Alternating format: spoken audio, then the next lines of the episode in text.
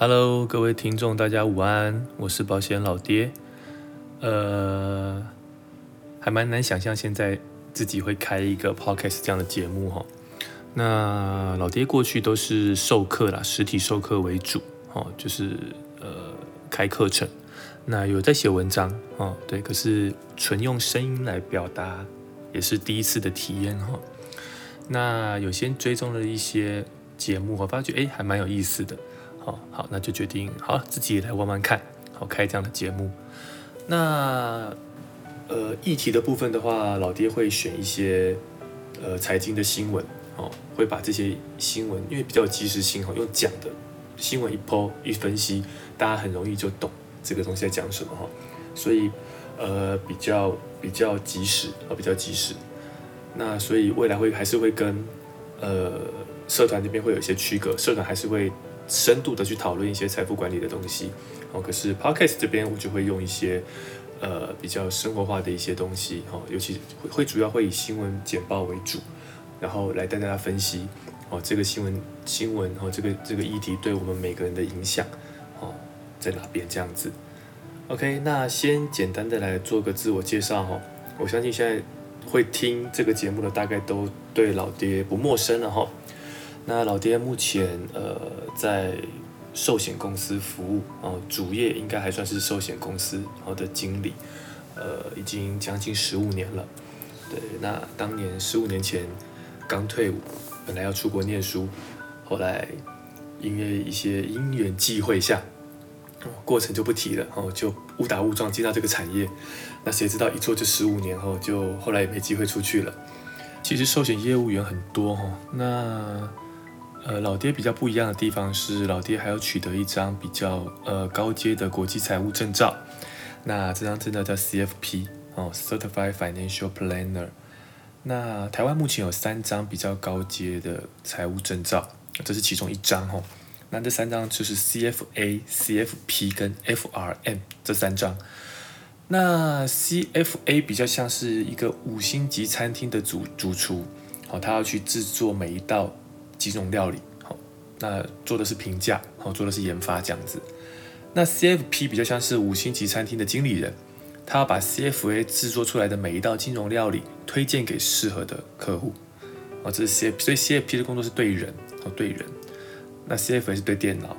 那最后是 FRM 哈，FRM 是确保 CFA 做出来的金融料理客户吃了不要拉肚子，是做风险管理的。啊，所以其实这就是三三三张目前台呃国际高阶的财务证照哈。那因为我是我是业务端嘛，我是对人那一端，所以我是考 CFP。那 CFP 目前全台湾呃持证人大概两千出头，哦，整个金融业只有两千多人持有。那它的它其实还蛮累的，因为你要考这张证照，有六个模组要考。好，那六个模组每一个模组至少要上课四十个小时，哦，那都是要要要。要点名要要计算出席的，那四十个小时上完之后，你要呃你还要参加总复习啊，考前复习这些课程，所以花花了时间还要念书的时间哦，所以累积起来蛮可观的哦，六科就两百四十小时吧，还要念书干嘛的哦，所以哦我觉得花的时间非常非常的多，然后再来就是呃你要一到五个模组考过之后，先去考一个 AFP 哦，如果通过你就成为 AFP。那只考到 AFP，它 AFP 本身没有国际认证，它只是一张基本的证照。那你考过 A 之后，你可以报名模六模组六的课程。那模组六考过之后，你就正式取得 CFP 的资格。那快则一年可以取得了，好慢的我听说考了五六年都考不过的也有。那老爹那时候就是，呃，本来老爹在民国一百年的时候就已经上过课了。那可是那时候其实坦白讲。我呃，其实讲老实话啦，就台湾的金融市场哦，专业跟业绩并不成等号啦。哦，就是业业绩好的专业不一定高哦，这样这样大家懂我的意思吗？哈，好啊，其实本来就是这样嘛，业务就是比看谁有能力把商品卖出去嘛，那卖出去是他的本事啊，好，那跟专业其实不见得有关系。那可是老爹不喜欢这样子哦，老爹觉得今天呃专业要有，可是专业你要用业绩来证明你的专业是值钱的。好，我的方向是这样子，好，所以。在一百年的时候，我上过课，可是那时候不觉得自己业绩有问题，好，所以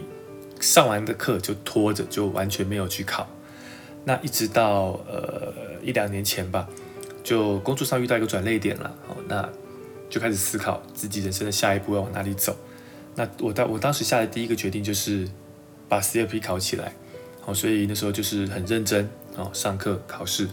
那自己目标是一年内考上嘛，啊，很顺利，就是一年内就就通过了这样子。那也蛮有趣的，因为你你的因为 CFP 它是一个嗯很广的，它从基本的个人或家庭财务管理、财务报表这种议题、记账哦这种议题是第一阶段，房贷怎么贷哦这都是我们第一阶段模一要学的。模二是风险管理，好讲风险管理的规划。模三是讲所谓的退休金。以及员工福利，还有呃职灾保障这一块，好，员工的权益这一块。那模式是讲投资理财，哦，投资。模五是讲税，哦，所有的税我们都要学，包含营所税我们都要学，哦。不过老爹学的不好，老爹营所税直接放弃，好，我我专攻个人啊，营所税我直接放弃掉了。那模六就是就是总测验，模六就是考案例，考你四个案例。一个案例大概就是有十题目，有八到十页吧。给你一个家庭，他的状况、他的成员、他的工作、他的呃各种各方各方面资讯提供给他投资的比例、他的投资的报酬率各个报表全部给你之后，就给你考模组，哦，所以就还蛮刺激的，就是一共考四个模组，一整天的时间。好，那呃这就是 CFP 哈，所以呃 CFP 它的广度是很广的。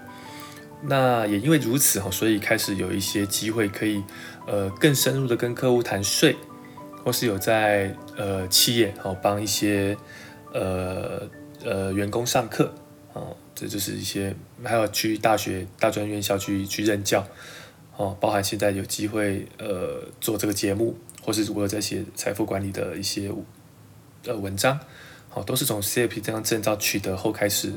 开始开始发展出来的哈。所以我觉得其实蛮有趣的哦。人生当时遇到那个转捩点的时候，也当下觉得是很阿杂，是很很很很很，如果处理不好会很麻烦的。对，可是呃柳暗花明吧，哦，绕了一大圈，哎，我现在路路反而更广了啦。哦，所以我觉得其实人生就是这样子哈，呃，关关难过关关过嘛，步步为营步步赢啊，我觉得就是这样子。哦，所以未来哈，未来我刚刚前面讲过，未来的课程就会以呃。财经议题为主，哦，会以新闻为主，或是一些杂志上面看到的一一些新闻，那我会把连接哦贴在下面，那所以大家可以先看看连接里面的内容，了解一下之后，那再听老爹的呃节目，节目会跟大家分析这个东西的重点，以及跟你我的影响在哪边，好，那正确的、错误的讯息，哈，大家就是要懂得怎么去区分自己的权益，那自己要把握住。这就是老爹做这个节目最主要的原因。好，那呃第一集就就聊到这边吧。好，那未来哈会努力的努力的帮大家更新节目。那也希望越来越多的呃旧与新知们哈上过课的没上过课的哈，我就觉得就是透过这个节目能够大家能够再把缘分给给持续下去，哦持续下去。那希望这些节目能够对大家未来是有帮助的。OK，好，那今天就先聊到这里了，我们就下一个节目再好好跟大家聊一聊，谢谢。